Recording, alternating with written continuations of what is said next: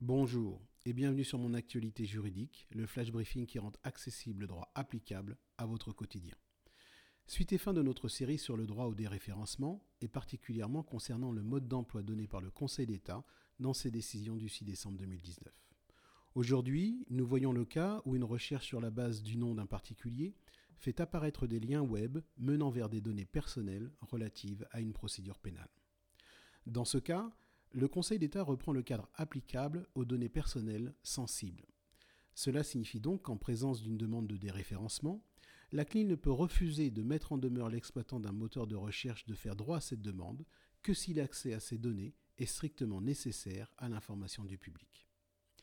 À ce cadre précis, le Conseil d'État ajoute un élément supplémentaire destiné à tenir compte de l'évolution de la procédure pénale. En effet, une personne peut être condamnée puis être acquittée en appel.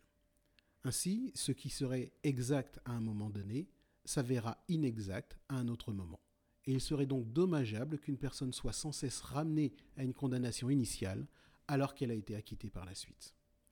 Aussi, le Conseil d'État précise que quand bien même le référencement de données non actualisées comme la condamnation initiale est légal, l'exploitant d'un moteur de recherche est tenu d'aménager la liste des résultats de telle sorte qu'apparaisse d'abord au moins un lien menant vers une page web comportant des informations à jour, afin que l'image en résultant soit fidèle à la situation judiciaire actuelle de la personne concernée.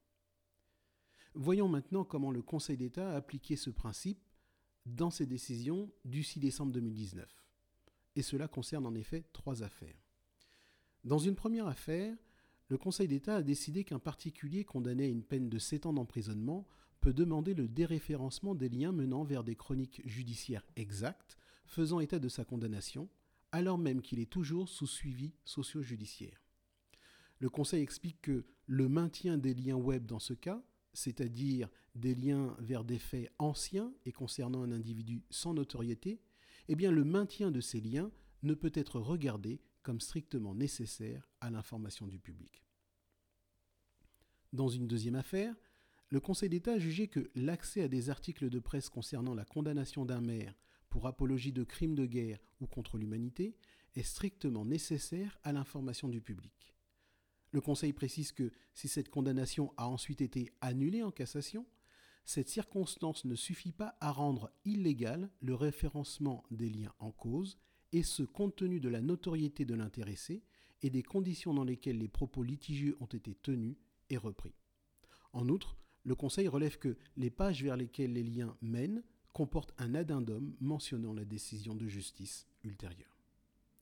Enfin, dans une troisième affaire, le Conseil d'État a décidé qu'une personne connue en tant qu'actrice dans une série encore diffusée sur une chaîne de télévision n'est pas fondée à demander le déréférencement de liens menant vers des articles faisant état de sa condamnation pour des faits de violence conjugale. En effet, ces articles reprennent des propos tenus par l'intéressée elle-même dans une interview donnée au sujet de sa condamnation et apparaissent dans ces conditions strictement nécessaires à l'information du public. Voilà, c'est tout pour aujourd'hui. Nous nous retrouverons lundi prochain pour un tout autre sujet de droit applicable à votre quotidien. Merci et bonne fin de semaine.